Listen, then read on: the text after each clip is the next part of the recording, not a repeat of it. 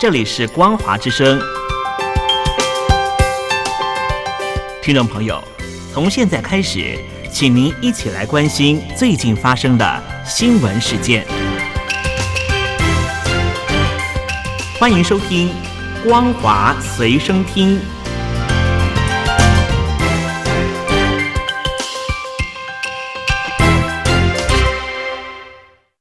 欢迎收听今天的《光华随身听》，我是兰玲。首先带您关心中国境内的疫情消息。中国美国商会最新调查显示，由于中共官方严厉的防疫措施，导致经营和供应链遭受巨大冲击。近六成在中国的美国企业调降今年全年的营收预期，超过五成的美国企业还将减少或延后在中国的投资项目。中国美国商会在四月二十九号到五月五号，针对一百二十一家在中国的美国企业展开调查，结果显示，近六成在中国有业务的美国企业深受劳动力短缺、取得物资困难。风控措施严厉的影响，导致这些美国企业的产量放缓或者下降。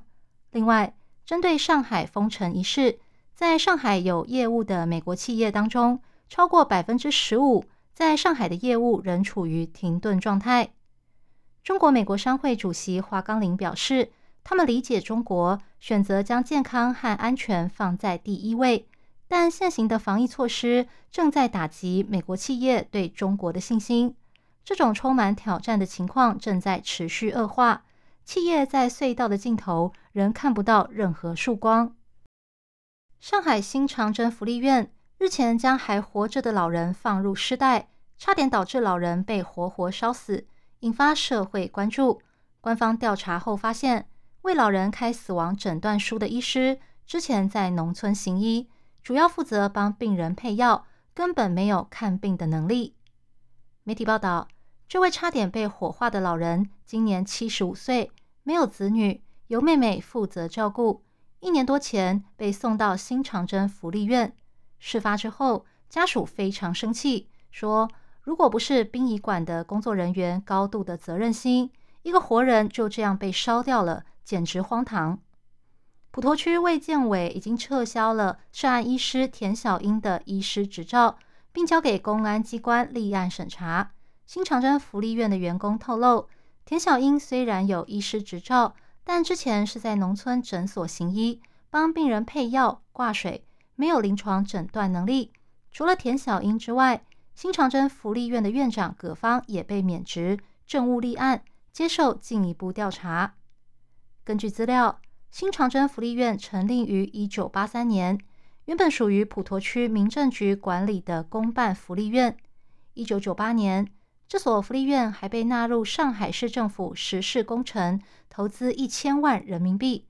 二零一七年，在养老院攻建民营的风潮下，新长征福利院被刘柱和刘颖华父子承包。在不断扩张版图之际，为了降低成本。服务品质开始逐渐下降。中国官媒以及多名权威专家证实，中国人民大学领导层已经达成共识，决定退出国际大学排名。一位知情人士表示，这反映出中国教育以及文化的自主性和勇气。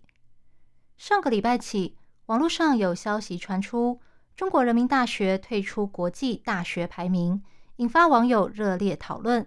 除了中国人民大学外，南京大学、兰州大学也陆续宣布或是传出将退出国际大学排名的消息。中国多间大学陆续退出大学排名，疑似与中共官方的政策有关。四月十五号，中共中纪委、中国国家监委发布了中共南京大学委员会关于第十九届中央第七轮巡视整改进展情况的通报。南京大学宣布，在校方“十四五”规划和“双一流”建设高校整体建设方案中，学校发展和学科建设均不再使用国际排名作为重要的建设目标，为中国大学退出国际大学排名起了个开头。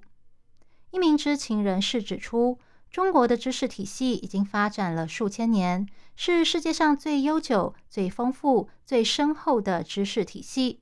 中国人民大学等多间学校退出国际大学排名，反映出中国大学、中国教育、中国文化的自主性和勇气。华府智库战略暨国际研究中心最近举办了一场线上研讨会。美国驻日本大使伊曼纽表示。